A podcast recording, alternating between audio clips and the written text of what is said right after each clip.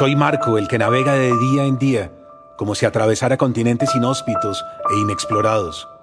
Viajo de lunes en lunes como quien va de una isla a otra, como quien recorre valles y desiertos sin equipaje, sin provisiones y sin agua. Soy el viajero de lo cotidiano. Me voy de rumba, me enamoro, me siento solo, me deprimo y al final no sé cómo salir de los infiernos. He visto monstruos allá abajo, en las zonas de sombra, en los recónditos laberintos del inconsciente. He pensado en el suicidio, en irme lejos, donde nadie conozca mi nombre. He soñado con ser monje cartujo, pigmeo, marinero o esquimal. Siempre estoy ausente, lejos, ensimismado. Es difícil atraparme. La ciudad es una cebolla y exploro cada capa con la misma intensidad. He amado con pasión, con angustia, al filo del abismo. Y también me he despertado en medio de la noche sabiéndome completamente solo, sin nadie, como un Robinson Crusoe extraviado en esta ciudad de lluvias y tormentas. Un Robinson vagabundeando de calle en calle, nómada, sin tribu ni familia. Un Robinson cabizbajo que se hunde en las peligrosas noches de una ciudad fantasmagórica. Soy Marco el enamorado, el solitario, el náufrago. Pero también soy Jorge, Carlos y Fidel. Soy Amanda, Carmen y Lulú. Soy del sur y del norte, del defectuoso y Buenos Aires. Soy de Lima y Montevideo, de La Habana y Santiago. Soy heterosexual, bisexual, homosexual, transexual, asexual. Me gusta todo el mundo y no me gusta nadie. Me acuesto con todos y con ninguno. Todas las camas de la tierra son mías y en ninguna puedo dormir. Sé que detrás de cada caricia se esconde un inmenso dolor y que todo amor es el comienzo de una larga...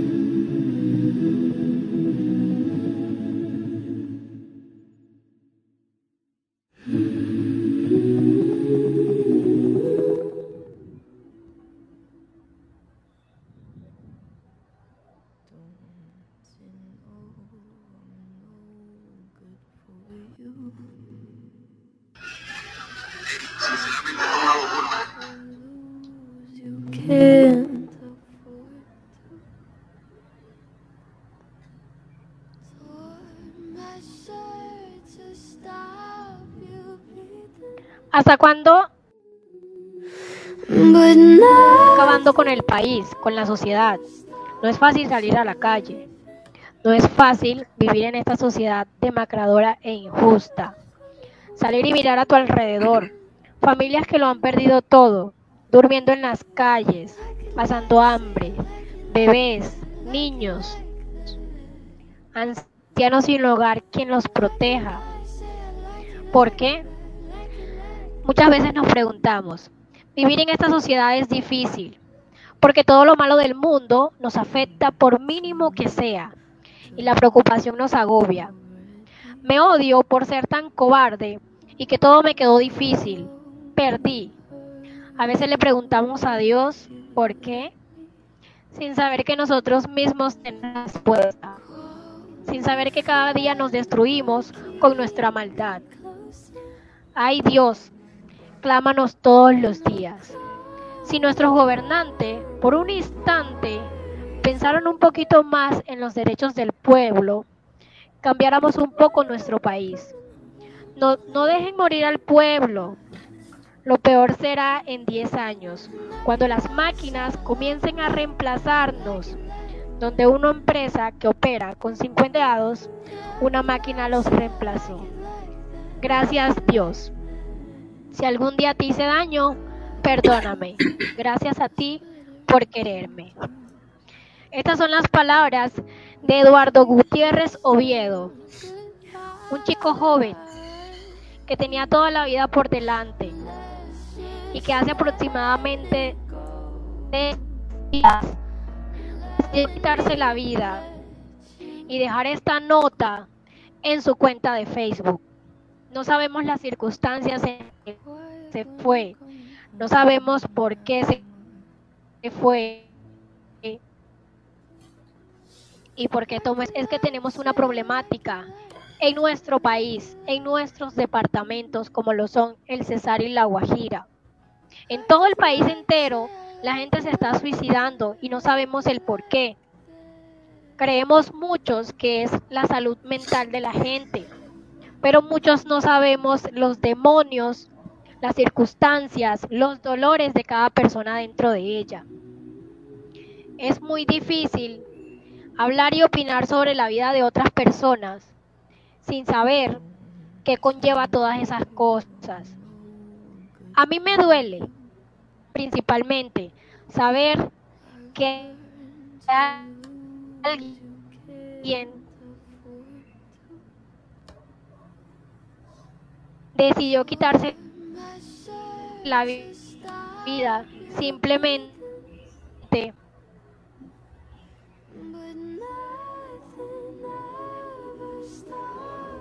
porque sintió que no podía más. Buena en este nuevo capítulo. En este nuevo capítulo tenemos convidado a Juan Bonet y a José Yepes. Hola Joaquín, ¿cómo estás? Hola, muy bien. Gracias por la invitación a participar en esto.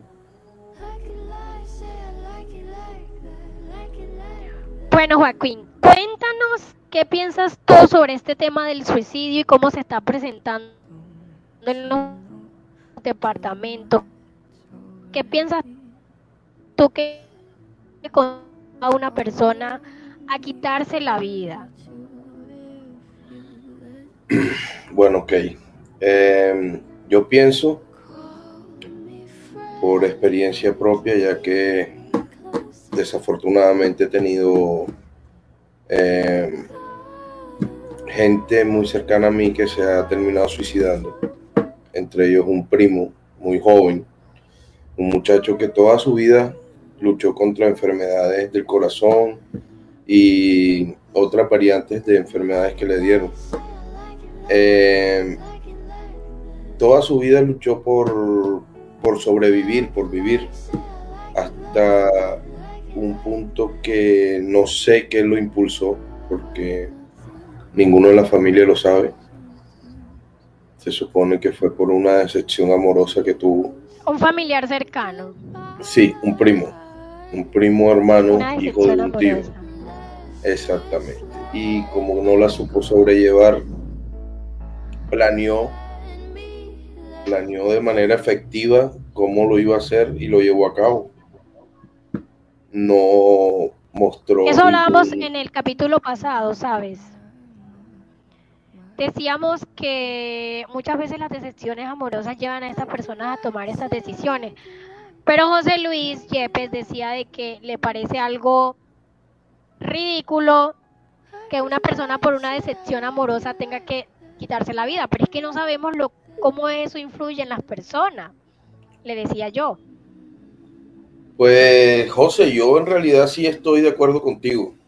Sí, me parece que es algo que no, o sea, me parece una, una razón muy, muy tonta como para tomar una decisión así ya, pero todos no pensamos igual, todos no sobrellevamos la, la frustración que da de pronto invertir todo tu tiempo y tu esfuerzo en una relación como para que te salgan con un chorro de babas o peor, ya. Es bastante complicado eso porque es así, a mí si una relación se acabó, se acabó, no pasa nada, hay muchas más, pero hay gente que no, hay gente que se aferra mucho a esas personas, la persona que lo, pues que está ahí a su lado y muchas veces esa persona no tiene el mismo compromiso que, uno. Sí, es que, eh, bueno, disculpa, se me había caído la conexión, me tocó salir y entrar un momentico. No es, no es tan trágico así como lo dice, como lo dice Kelly, lo que pasa es que a le gusta la contraria. Eh, yo decía, mm, si no estoy mal, que había bueno, que había personas que no sabían llevarlo, pero es que hay unas, hay unos suicidios que, que sí me parecen ya, pues, pasado, pasados de tonto, pasados de, de, de, de bobo, de estúpido. Por ejemplo, yo, yo ponía el ejemplo de, de, los retos en redes sociales que llevan a que una persona se suicide, eso me parece ya personas pasadas de, de, lo normal, de lo, de lo que es una persona normal y de que una persona no tolere o no soporte eh, el rompimiento con una pareja o la decepción amorosa, eso es un tema más como de crianza y de lo que le enseñen y, y no sé, pues sí me parece también que hay, hay unos que se echan a morir de manera ya es, demasiada extrema y que no sepan manejar de pronto eso, también me parece, bueno, no sé, de pronto yo lo veo de un punto de vista diferente porque yo digo, yo no pasaría por eso, yo no haría eso, pues sí me dolería, pero yo lo aguantaría y no me suicidaría mm, por eso. ¿Y qué esperan esas personas lograr? Decir, mira, no sé, me maté por ti, siéntete mal, y la otra persona a veces ni cuenta se da de lo que hizo el otro.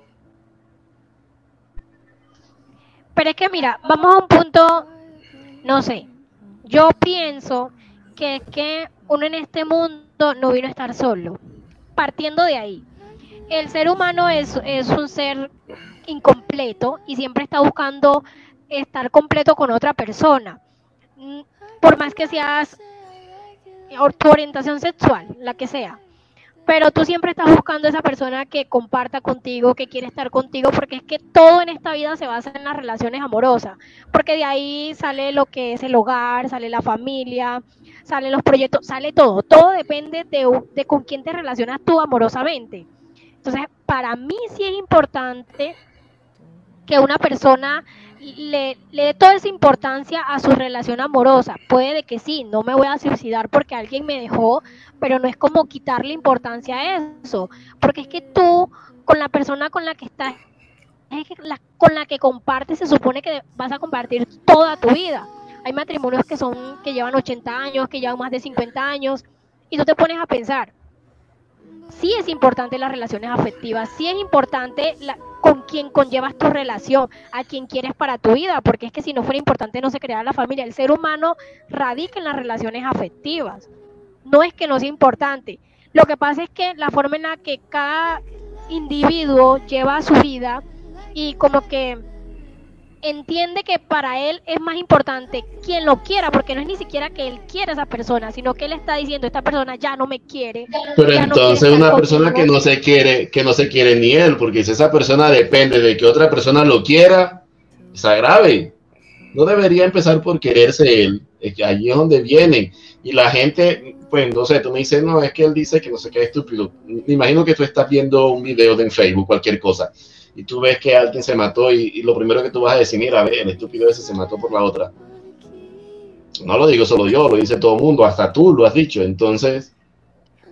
Yo digo que es que, sí, no es una razón justificable para matarse, pero sí es importante, porque es que, como le decía yo a Joaquín, mucha gente minimiza tu dolor no, no siente lo que tú estás sintiendo y simplemente dice, me parece estúpido que estés llorando por eso. Cuando un niño se cae y la mamá le dice, no fue para tanto. Que para ti no fue para tanto no quiere decir que para esa persona no fue para tanto. Es lo que yo pues, trato de explicarles. No sé, eso es lo que pienso yo acá. Lo que yo veo respecto a eso es que en realidad a esta sociedad le falta más empatía y falta enseñarle a la gente desde niño eh, la inteligencia emocional. No dejarse abatir tanto por, por decepciones amorosas o fracasos, porque uno toda la vida va a luchar con eso. Eso, el estado, el estado de frustración de en general, y más en Latinoamérica, es, es todos los días tú todos los días te frustras por algo, siempre intentas hacer algo y te sale mal. Entonces tú no te puedes terminar quitando la vida porque algo te salió mal, porque si te quitas la vida ahí quedó todo.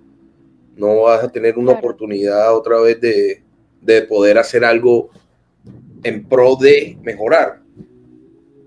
Es como la dimensionar los problemas, porque hace poco también yo leía que un niño, un niño de 8 años, se quitó la vida. Él mismo decidió quitarse la vida porque perdió una materia. ¿Qué tan mal estaba la mamá de ese niño que le, le, le, dijo que era tan importante? Sí, es importante estudiar, pero ¿qué tanta locura le metiste a ese niño en la cabeza? que para él es, era tan importante ganar esa materia. bueno, si yo pierdo el año, pues entonces ya no hay más, o sea, ya no hay más vida. Y para mí, o sea, yo no quiero juzgar a nadie, pero para mí eso es culpa de la mamá. ¿Qué le metiste a ese niño en la, en la cabeza? Los niños son un libro en blanco. Podrida. Total. Y después estar total. llorando de que, ay, mi hijo, mi hijo, porque hizo eso, que no sé qué, no era. Niños que se han escapado de sus casas porque su, para que su mamá no vean los boletines y se escapan porque les van a pegar porque perdieron tres materias. Yo no estoy diciendo que la educación no es importante, pero yo no es toda la vida. La educación no, no, no infringe en, que si tú no ganas un año si lo perdiste ya dejas de ser la persona que eres. Entonces, yo creo que también la sociedad como que le, le, le, le impone todas esas responsabilidades a niños de 8 años que, que tienes que, tienes que, porque si no, te, y hay papás que son bastante agresivos en el tema de, de, de reprender a los hijos y les pegan muy duro, algunos les han pegado con cable, les pegan... Y yo he visto, hay niños que los han amarrado en el patio con ese sol caliente porque hicieron algo malo. ¿Qué les enseñan? ¿Cuál es la educación que les enseñan eso? Esos niños no van a tener una vida sana. Bueno, yo considero aquí que no hay, no hay vida sana. A José Luis que, que, que, que no sé cómo lo reprendían a él. A ti- que- que una rigidez. No, pero, pero es que irse al otro extremo en donde le das demasiadas libertades también es malo. Yo creo que sí hay que llegar es como un punto de equilibrio donde se pueda manejar todo, pero, pero ese extremo que estás diciendo es malo. A mí me pegaron un par de veces con, con un cable yo lo acepto. No me he suicidado hasta ahora, no sé más adelante. Pero irse al otro extremo donde no le prestan atención No, a ese niño, donde él- le dicen haz lo que tú quieras, haz lo que tú quieras, entonces también está mal. ¿sí? Yo tengo una pregunta. eh, el, el tema de sui- del suicidio pasa más por, por la, por, por- ¿cómo se llama eso? Por, por la educación o por las ideas de las personas. Yo, yo pensaría que, que todo es radica en la falta. educación. por la falta de educación. Porque si tú no sabes cómo sobrellevar Claro, las cosas, todo pues todo se ahí. vuelve fatal. Si tú te, pues si tú educas al niño, le pones sus límites y le das la oportunidad de, de que tú te abras para que él te, te diga lo que, lo que él siente, lo que él piensa, va a ser un niño que no va a buscar la salida del suicidio, sino va a buscar una salida de diálogo, va a buscar la forma de que alguien lo ayude a salir de ese problema. ¿Sí me entiende? Claro. Eso es al- eso es algo que, que yo siempre he dicho, la inteligencia emocional es totalmente necesaria, es indispensable. Nosotros decíamos en, en el capítulo pasado que, que en el departamento estaban dando unas líneas de atención al cliente para la gente que se quiera suicidar y habían las líneas atendían de 7 de la mañana a ¿qué? a 12 del día de 2 a 6 de la tarde. O sea, tú te puedes suicidar solo en horario laboral. Claro está. No jodas. Entonces, aparte Si de eso son la algunas absurdidades de Colombia, eso solamente pasa en Colombia. Eso no pasa en el resto Aparte- del mundo. Eso lo dijo una concejal en el departamento, de- te estoy hablando del departamento de La Guajira. Dijo así, hay unas líneas de atención, pero las líneas de atención nada más funcionan en esos horarios. Aparte, la concejal dijo, lo que pasa es que en sus casas deben estar pendientes de lo que hacen sus hijos y hablar con sus hijos y, y- y no ser tan crueles con ellos. Pero también decíamos que mu- muchas veces de las personas que se suicidan tienen empleo. Son personas de casi 30 años, que se supone que ya deberían ser un poco más maduros. Como el muchacho que se, que se asesinó hace tres días, un pelado que podía tener por ahí 27, 28 años, con empleo. Entonces, ¿por qué se suicida esta gente? Y yo le decía a los muchachos, fácil, no hay oportunidades en este país. Un pelado que se gradúa, ¿a dónde va a conseguir empleo en este país? En el departamento de La Guajira, ¿dónde hay empleo? Cuando los niños, los mismos niños están muriendo de hambre. Entonces, las oportunidades que no da el gobierno, porque él lo que está haciendo en su carta es una crítica. Porque si podemos leer y podemos re- relatar, pues lo que él dice, está diciendo en, en- la nota de él, que la automatización de las empresas, donde antes habían 50 empleados y ya no va a haber empleados, tiene podrido al planeta. Y él no está hablando de que se siente mal emocionalmente, él no está hablando de que nadie lo dejó, él no está hablando de que el papá le pegó, él está diciendo muy claramente y específicamente el mundo. Hay bebés, dice él, hay niños, hay gente en la calle muriéndose de hambre. Él está decepcionado de la sociedad en la que estamos viviendo.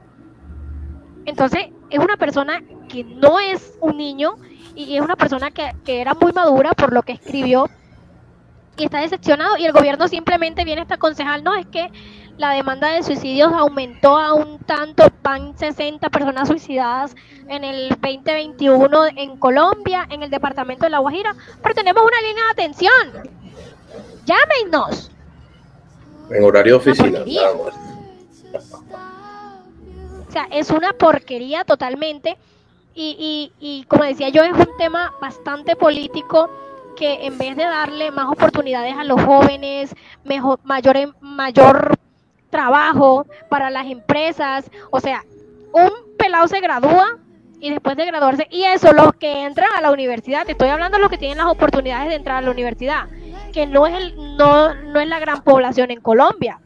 Porque cuántos no conocemos tú y que yo que ni siquiera han terminado un bachillerato, porque es que tenía que salir a trabajar, porque es que si no trabajaba no comía.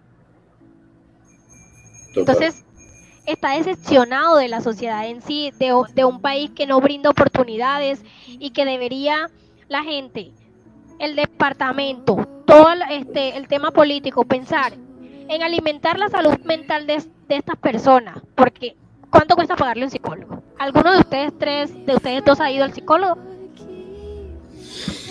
Mm, no, la verdad yo no he ido a un psicólogo.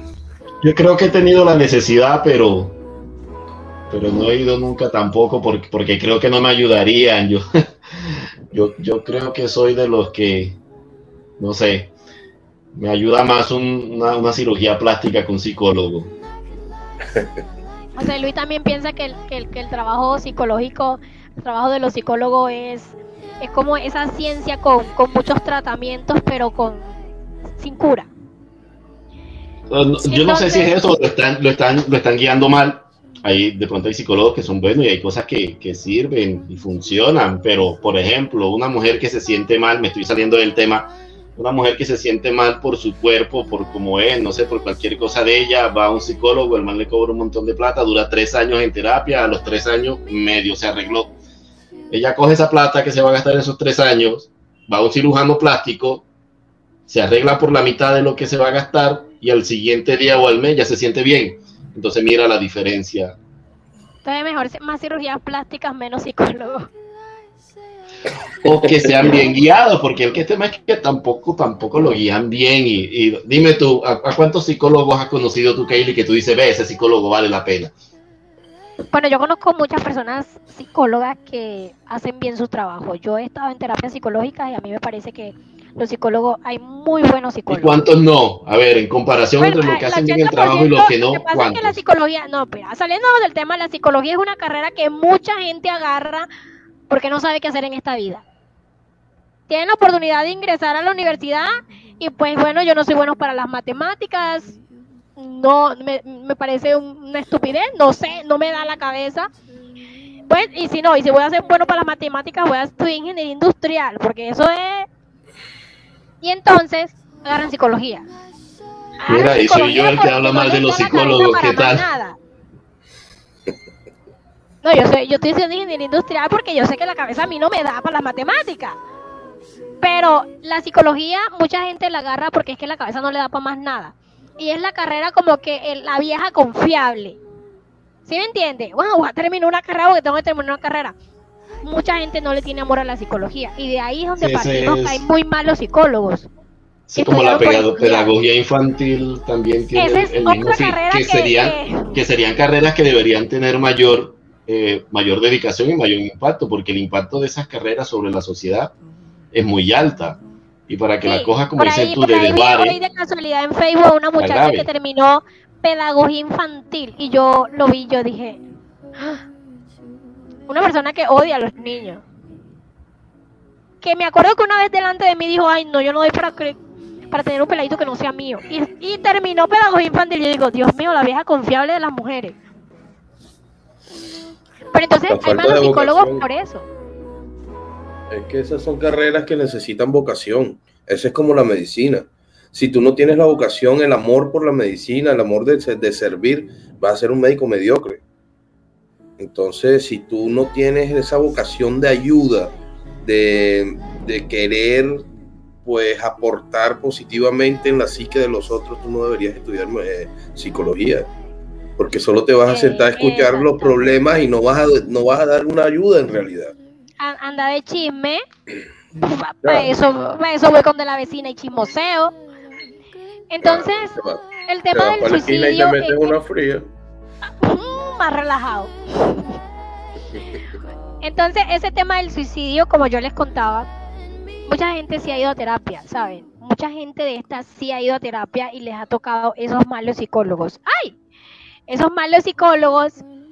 Y entonces les tocan estos malos psicólogos que no les solucionan.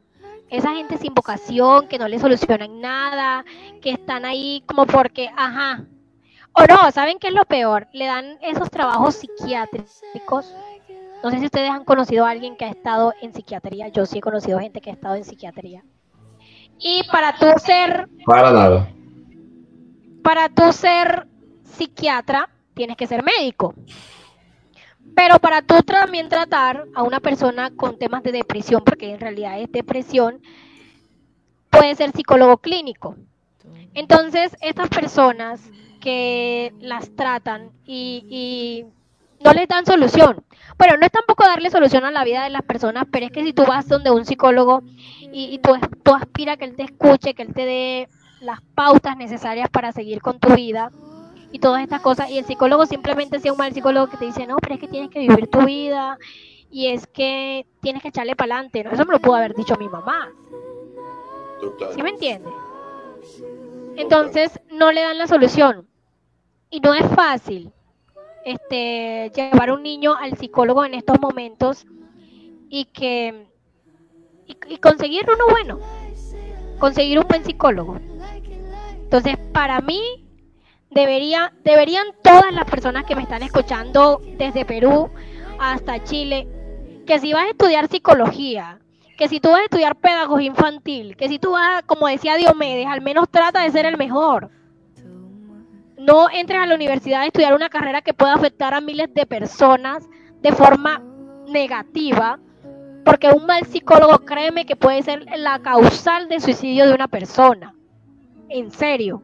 Porque una persona va tan deprimida, tan mal, sintiéndose la peor persona del mundo, con el corazón destrozado.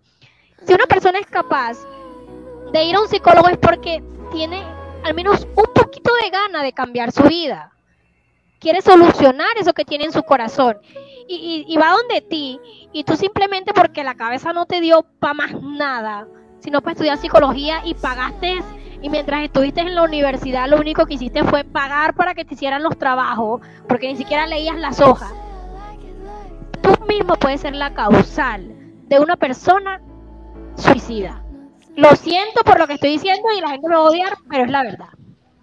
Y yo soy el que hablo mal de los psicólogos pero, pero mira, ya pasamos por el tema de la educación, pasamos por el tema de, que son los, las mamás, los papás, eh, estamos en, en, los psicólogos, vamos a llegar a echarle la culpa a los políticos, yo creo que ya llegamos un poquito de eso, le echamos la culpa a la economía, pero y entonces, ¿de quién es, eh, de quién es la responsabilidad de, del que se suicida? No es de, de, la propia persona, porque intervienen un montón de factores y hay, y ya hemos visto, y vamos a llegar a los que deciden quitarse la vida por algún problema eh, de salud. Y, ellos creen que ya es hora de, terminar, como lo comentábamos la vez pasada, como la señora que quería hacer, que quería que le aplicaran la eutanasia. Y, estamos llegando al punto de que el, suicidio es algo muy personal y que compete a la persona. Eh, completando con la pregunta que hacía ahorita, que si era por educación o de la persona, yo, yo creo que es más de la persona, más que de la educación. Porque y entonces, ¿qué pasa con las personas que se suicidan en el primer mundo? porque allá yo creo que, que temas de trabajo no es que tengan mucho déficit. En temas de educación es, me imagino que hay mucha diferencia. Y, y, el tema de los profesionales de la salud y de las entidades gubernamentales o, o políticos también sería la diferencia. Entonces, ¿qué es la diferencia en que se suicide alguien de acá y, alguien de allá? Son la misma persona, la decisión es de la persona. Por el motivo de que lo haga, es su decisión. Que hay unos que son muy estúpidos y se suicidan por unas vainas pues demasiado tontas, es otra cosa. Pero, yo creo que es algo que debería respetarse, que es la decisión de, cada uno siempre y cuando sea por algo que valga la pena, no porque, porque un juego te dijo que te ahorcara y mirar a ver cuánto duraba sin respirar. Pues total, si mira que la, eh, el país con el mayor índice de suicidios en el mundo es Japón. Y en Japón tienen el nivel más alto de vida en todo el mundo. O sea... Pero es que en Japón hay mucha gente. Total, y hay un... hay mucha gente en India. Allá sí hay. un, un chiste que encontré por ahí y que, que estaban celebrando la, la, una fiesta en, en personaje de, China y de India y un man le dice al otro que, pero este no lo quería casi nadie. Y el otro dice, ¿por qué? Apenas vinieron dos millones de personas, qué pobreza. bueno, yo creo, no sé, la decisión, yo sigo creyendo que es un tema muy complejo del corazón, de no sobrellevar los problemas, de falta de afecto de la familia. Hay padres que no abrazan, padres que no besan, padres que no, no comprenden, padres que no dan un cariño, mala, un mal apoyo de parte de las familias. Cuando quieres emprender algo, cuando no creen en ti, las palabras, las malas palabras que siempre te están diciendo que no sirves para nada, que eres un flojo, que no te vas a ayudar, no sé, pienso yo aquí. Pues sí, tienes razón también, eso influye mucho. Mira, yo, yo me leí un libro que se llama Le Suicide de un, de un psicólogo francés, se llama Emile Durkheim. El libro fue publicado en 1827.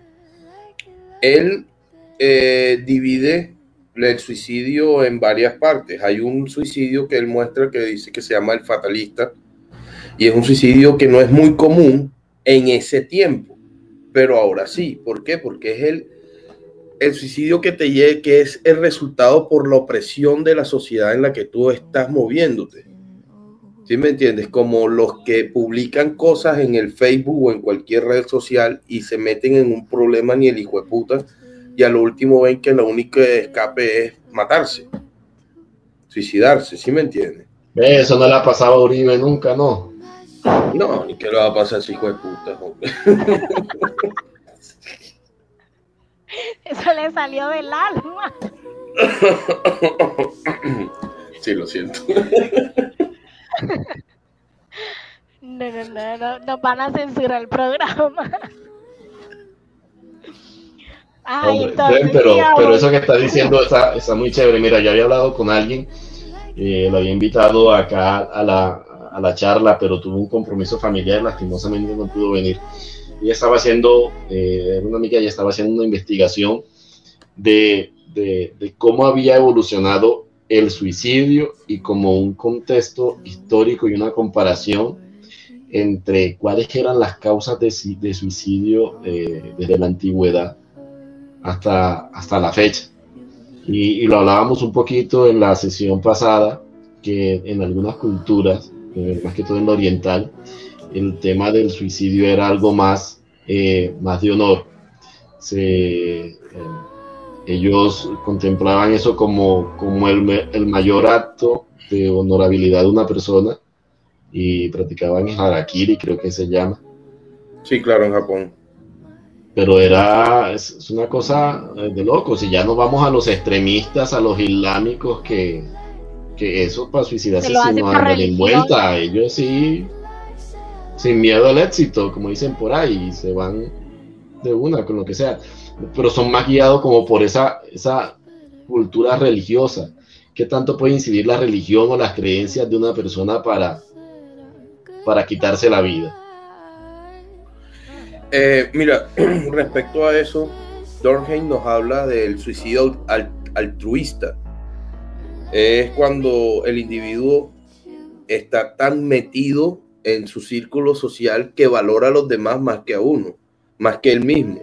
Esos suicidios son como los kamikazes en los japoneses, o cuando faltaba, cuando había una falta, como dices tú, de honor, que practicaban el harakiri, te hablo de, eh, eh, concretamente de los japoneses. Me gusta mucho esa cultura y he leído bastante de ellos. Y el harakiri no era solo apuñalarse y esperar a morirse, no, ellos se metían el, el, cuchillo, la katana pequeña, y se la pasaban por el estómago porque tenía que ser una muerte dolorosa, aparte del hecho de que ya estaban perdiendo la vida. Y para ellos eso era un, una forma de recuperar el honor que habían perdido de X o Y forma. Qué fuerte. Sí, total. Yo, eso. yo creo que eso ya es como temas culturales de, las personas.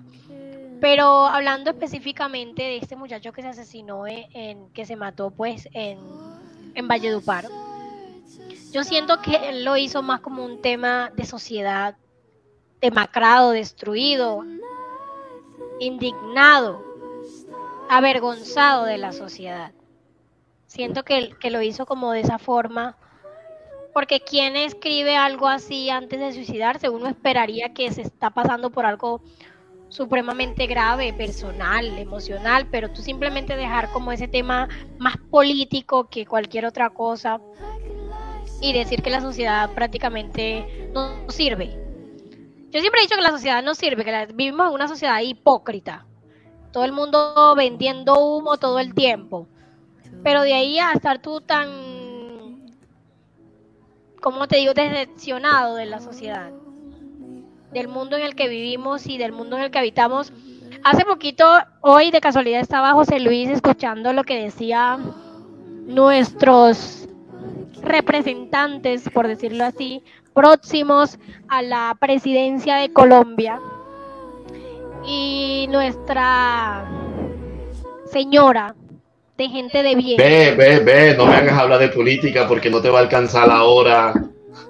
Y la Nuestra Señora de gente de bien decía que Colombia era un país petrolero y minero y que era importante aprovechar esos recursos ya que los otros países no estaban sacando esos recursos, entonces aprovechemos nosotros que hay alta demanda, entonces vamos a sacarlo nosotros y vamos a sacar carbón y vamos a sacar petróleo y vamos a dañar el ecosistema y que y me importa una M los árboles y, el agua potable y nada, vamos a aprovechar que los otros países sí están pensando en ecosistema y sí están pensando en plantas y sí están pensando en que ellos no van a dañar su país, pues dañemos el de nosotros. Esas son las propuestas que trae esta señora para el país. O sea, ¿qué piensa esta gente? ¿Qué tiene en la cabeza? Pasamos de ser un país, de ser el tercer país con agua potable a ser el séptimo porque simplemente la minería está acabando con todo. Y en vez de restaurar el país, esta gente simplemente está diciendo, no, vamos a aprovechar y vamos a sacar más. ¿Cuánto daño ha hecho el Cerrejón en la Guajira? ¿Y dónde están las regalías? Ni siquiera tenemos agua potable. Ni siquiera hay acueducto en la Guajira. ¿Y dónde quedaron esas regalías? La sociedad está así. Y yo, bueno, yo no, no me suicidaría por la sociedad, pero sí entiendo el punto de vista de este muchacho de decir qué está haciendo el gobierno por esta sociedad. ¿Por qué merece vivir en Colombia? ¿Por qué el 80% de los colombianos se quiere ir del país? ¿Por qué los mexicanos cruzan la frontera y prefieren morir llenos de plomo que vivir en México? Porque todo el mundo piensa en el sueño americano. Porque todo el mundo quiere estar en Europa. Porque si tú ves un familiar que se fue para España, le está yendo bien, tú no sabes ni en qué está trabajando, pero está fuera del país, no está aquí. Pero, ¿por qué es difícil ser latinoamericano? Porque el dolor tenemos que vivirlo todos los latinoamericanos cuando Latinoamérica es de los, de, de, los países con mayores riquezas culturales, naturales. Todo lo que vive, lo que come, lo que exportan, los demás con lo que viven los demás países está en Latinoamérica. Los países que más exportan todas sus riquezas son los latinoamericanos y somos los más pobres. Y nosotros queremos ir para Estados Unidos que no tiene nada, pero viven mejor. Mira, es, un, es un tema amplio. Eh, yo alguna vez estuve mirando por qué si Latinoamérica es una región tan rica en, en, en todo, ¿por qué son tercermundistas? ¿Por qué en Estados Unidos, que en su mayoría es desierto y que no tiene tanto cultivo, ni tanta flora, ni tanta fauna, ni tantas riquezas naturales como Latinoamérica, allá son una potencia? Y la, la vaina se remonta a, a, lo, a desde principios de colonización, desde que llegaron. Y la sociedad latinoamericana se fue acostumbrando a eso al ser una región tan rica, al tener tantos recursos, tan ilimitados, tantas cosas, eh, se preocuparon más en sacar, en sacar, en sacar, en sacar.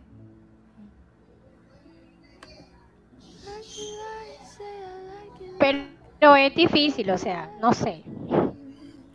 Lo que pasa es que aquí ah, en Latinoamérica, estaban escuchando.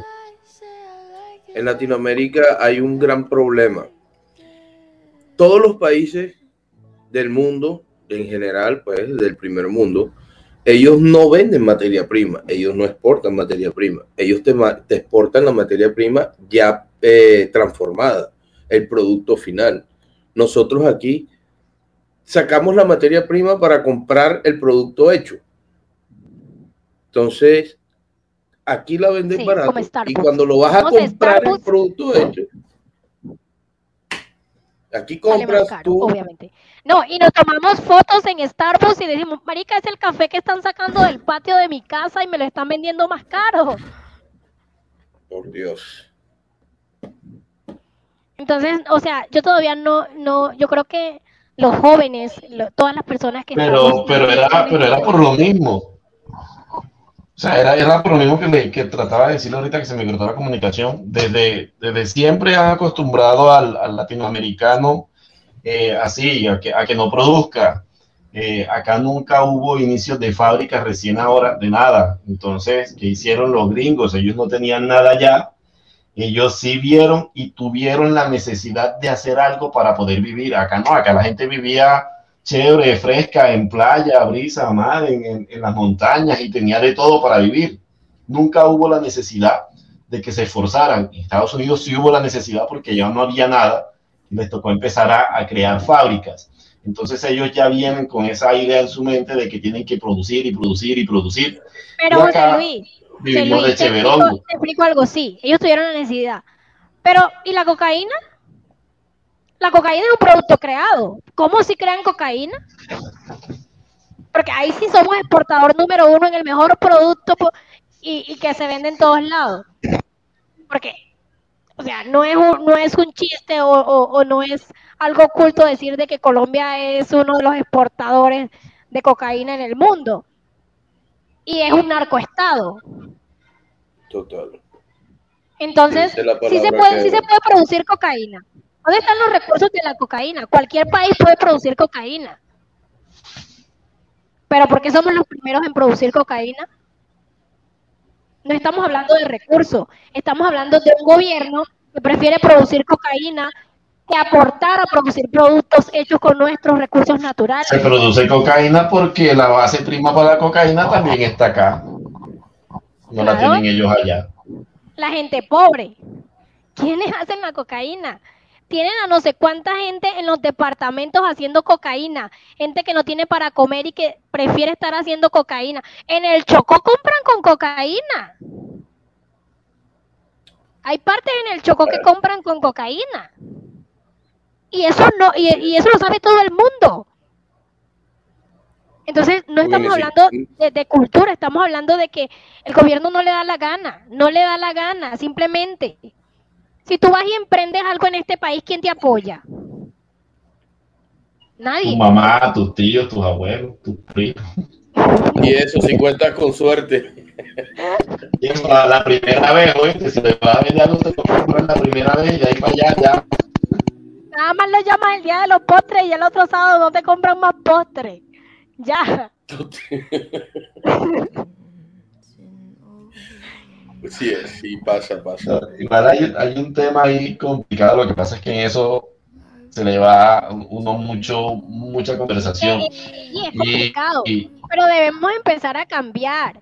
O sea, es hora. ¿Qué pasa? Que es que la gente no habla del problema. El primer paso para cambiar el país es hablar del problema. En este país no se puede hablar de política, porque entonces si tú hablas de política y hablas mal de, la gente esa, entonces ya amaneces muerto y con las botas al revés.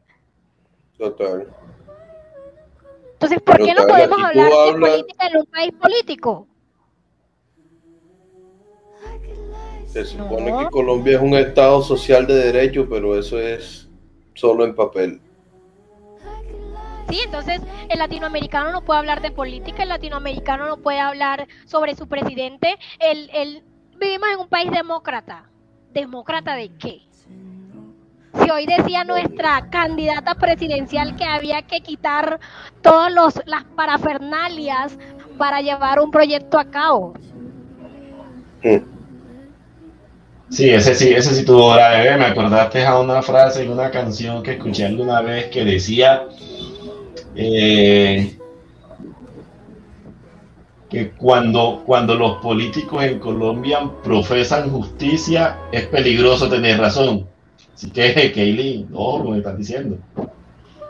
No, es que a eso voy. No se puede hablar de política, en este país no se puede hablar de política, no se pueden decir nombres, no, no, no puedes dar tu opinión, ni siquiera cuando ellos van a, debatir y a que la gente les exprese sus ideas, no se puede hablar. Entonces, ¿en qué país estamos viviendo? ¿Bajo qué condiciones estamos viviendo? Porque entonces si Pirri, porque si Pirri empezó a hablar acerca de todas las cosas que estaban haciendo en La Guajira, a Pirri le tocó irse del país por cierto tiempo porque a Pirri lo amenazaron. Porque si viene el periódico donde, donde está la puya y viene y hace dos, tres videos, entonces a la puya le toca demorar cierto tiempo para, para hacer videos porque la amenazan. Porque entonces Wally con sus videos tampoco puede hacer videos porque lo amenazan. ¿Quién puede hablar en este país? La gente de bien. Entonces, solo la gente de bien que se pone una camiseta blanca y dice que es la gente de bien de este país. Claro, se pone una camisa blanca y salen a repartir plomo en la calle, esa es la gente de bien. ¿Así? Entonces, así te digo el país. Entonces, quieren venir esta concejal, porque no quiero decir su nombre, y viene a decir es que tenemos unas líneas de atención de, para la gente que se suicida, que solamente funciona en horario laboral porque no podemos extenderla. Porque es que la gente tiene que estar pendiente de sus hijos que se suicidan, si están depresivos o no. Pero la salud pública, ¿dónde está? ¿Dónde están las posibilidades de que ese menor de 16 años que tiene CISBEN, que tiene subsidiada, vea a un psicólogo? ¿Quién se lo va? Vaya, aparte una cita para psicología. ¿Cuándo se la van a dar cuando ya se suicidó? Total. Entonces. Cuando están en el entierro lo llaman a decirle que, que tiene la cita. Entonces simplemente... A, confirmar la cita, que si puede ir ese día a las 4 de la tarde. Hijo de putas. Marica, yo no, yo no, por más que quiera de hablar de un tema, siempre que metemos un tema en el programa, siempre nos vamos a tema, siempre nos vamos hacia política, porque es que Colombia es un país, marica, que uno no puede hablar de la falencia que tiene el país sin meterse en temas políticos porque es que tú te, comienzas a pensar y, y, y, razonas y dices, marica, el mal de este país es política. El mal de este país es, un, e, es el narcoestado en el que vivimos. El mal de este país es que 16 años lleva, lleva gobernando el mismo presidente sin ser presidente. Total. Que no deja. Sí, sí, ahí, ahí tiene razón y y por ejemplo, las comparaciones que hacíamos antes de los suicidios en, diversas partes del mundo, se debían por, por factores distintos, pero pero sí es cierto que acá en Colombia los factores por los que la persona se suicida es por, por falta de oportunidades en su mayoría. Aquí nadie se va, yo voy a, no sé, a menos de que sea del, centro democrático y vayas a demostrar tu honor. Pero de resto las personas no, no se suicidan por honor, porque de verdad tienen una necesidad, tienen una necesidad tan latente, tienen una necesidad tan viva que no ven cómo subsanarla, que no ven cómo salir de ella, que ven que el, único camino que tienen es ese. Estoy hablando de las personas, no sé, que, de verdad tienen problemas, problemas que nos llevan a eso. Sigo haciendo la diferencia, no los otros que, se suicidan por estupideces, que eso sí me parece estúpido. Pero hay personas en que en realidad tienen, tienen problemas, personas, no sé, una madre, un, padre que salga a buscar comida y tiene tiene hijos y no tiene nada que llevarle a sus hijos, es, es, es, complicado. Y ahí es donde entra el, el, gobierno. Ayer que veíamos una película, una, una, película de un indigente en Francia, ¿eh? de un indigente en Francia diciendo que estaba prohibido rodar y ella tenía su propia plata para comprar su comida y ve, se veía mejor que nosotros. Decíamos que un indigente en Francia es una persona común en Colombia. ¿Qué tal? El mundo es así. Total. Bueno, en realidad tú ves indigentes en Chicago que tienen los últimos celulares y tienen plata. Lo único es que la vida ya es bien cara y por eso viven en la calle. Es una vaina sorprendente. Lo vi con mis ojos y no lo creía.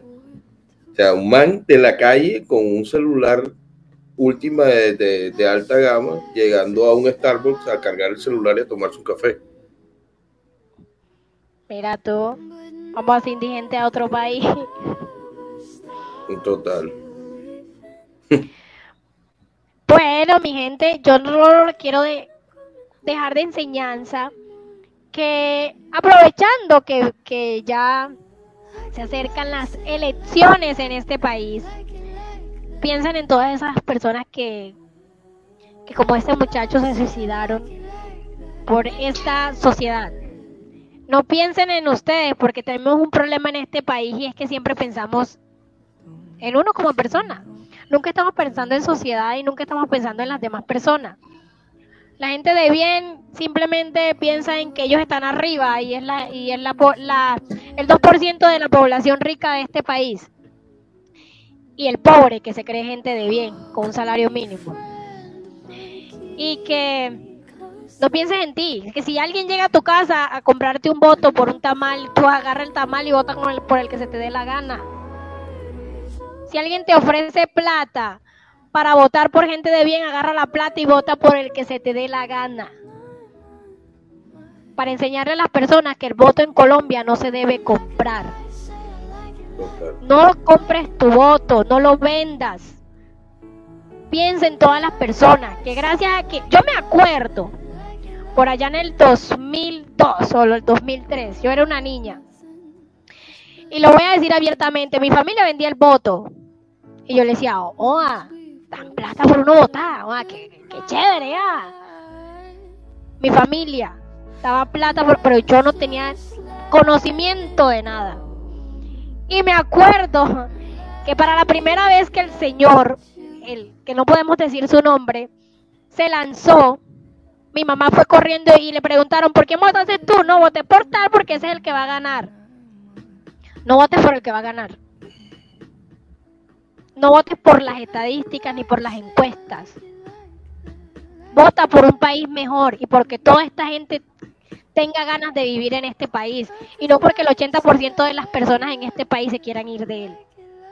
Tenemos que quedarnos en el país a construir un mejor país. Eso es lo único que les quiero decir y darles gracias por habernos escuchado en esta hora. Darles gracias a Joaquín por habernos acompañado en esta sección y haber sacado un poco de su tiempo. Gracias a ustedes por la invitación me pareció muy interesante la, la charla. Gracias a José por habernos acompañado, que se hizo esperar hoy, como todos los sábados, siempre se hace esperar. la, gente importante es así, yo qué culpa tengo. pero mira, en eso último que estabas diciendo, eh, a mí hay, hay, hay, un tema y es que esas personas se, se aprovechan también de la falta de educación de los departamentos más pobres de Colombia y finalmente son esos departamentos más pobres y el desconocimiento de las personas quienes terminan eligiendo a, a los políticos que no son. Yo no, sé de qué manera, no sé cómo hacerlo, pero hay que hacer una campaña desde ahora que los jóvenes son los que tienen más acceso a las redes sociales, de, que ellos mismos les expliquen a, a, los papás, a los tíos, a los abuelos, cómo funcionan las cosas para que, para que esas personas que de pronto no tienen ese, ese acceso a la información tan fácil como la tiene uno ahora, puedan tomar una buena decisión, puedan elegir bien. Ahora que estabas hablando de que te acordabas, yo recuerdo que para las elecciones pasadas eh, fui a visitar a, unos amigos que, que, los papás son campesinos y viven por allá en una montaña de Antioquia eh, alta. Y yo no creía que había gente que creía que decían no votes por tal candidato porque ese candidato es satánico y tiene un pacto con el diablo y va a acabar las iglesias. Yo decía, ¿qué clase de gente va a creer eso? Y fue sorprendente para mí cuando la mamá de mi amigo me decía, no, es que vino una señora acá, hicimos un culto de oración en la iglesia, por allá en una vereda, eh, y nos pusimos todos de acuerdo porque no podemos dejar que ese señor gane, porque lo primero que va a hacer es acabar con todas las iglesias. Mira tú. Y yo decía, hay, hay personas que de verdad creen eso, es es increíble. Yo traté de explicarle que no era así, traté de explicarle que ella podía votar por el que ella quisiera, pero que no se dejara guiar por esas cosas, que ellos tenían una, que eso no iba a pasar, que nadie iba a ella a, quitarle su religión, acabar algo en lo que creían, no, pero que sí tenía que tener la libertad. Igual la señora creo que no me creyó mucho, le creyó más a la otra persona que le había dicho quién sabe qué cosa. Pero sí me pareció, no sé, increíble que, que de verdad lo crean, pero es el mismo desconocimiento y falta de educación de algunas personas. No, y hay muchos menores. Hay, mucho, hay mucha gente que ya tiene 18 años que tú dices, marica babota, las va a cagar feo. los jóvenes cabal. Ay, Dios mío. Yo miro a mi hermano, mi hermano que está aquí durmiendo, y yo digo, ya tiene 19 años, y yo digo, es, es otro que la va a cagar. Otro. ay, señor. Imagínate que hace unos días nos preguntaba ¿y qué comunismo? ¿Y qué socialismo? ¿Y qué capitalismo? Y él las va a cagar. Bueno, muchachos, se nos acabó el tiempo. Muchísimas gracias por haber estado aquí con nosotros. Recuerden seguirnos en Serpientes 604 en Instagram y estamos en Spotify como Serpientes, estamos en Podimos como Serpientes, ya estamos creando nuestra página web también como Serpientes y muchísimas gracias a todas las personas en toda Latinoamérica que nos escuchan en Radio Conexión Natán, que nos escuchan desde Perú hasta Chile. Muchísimas gracias por haber estado con nosotros y por tener este minutico con nosotros. Que estén muy bien. Hasta luego.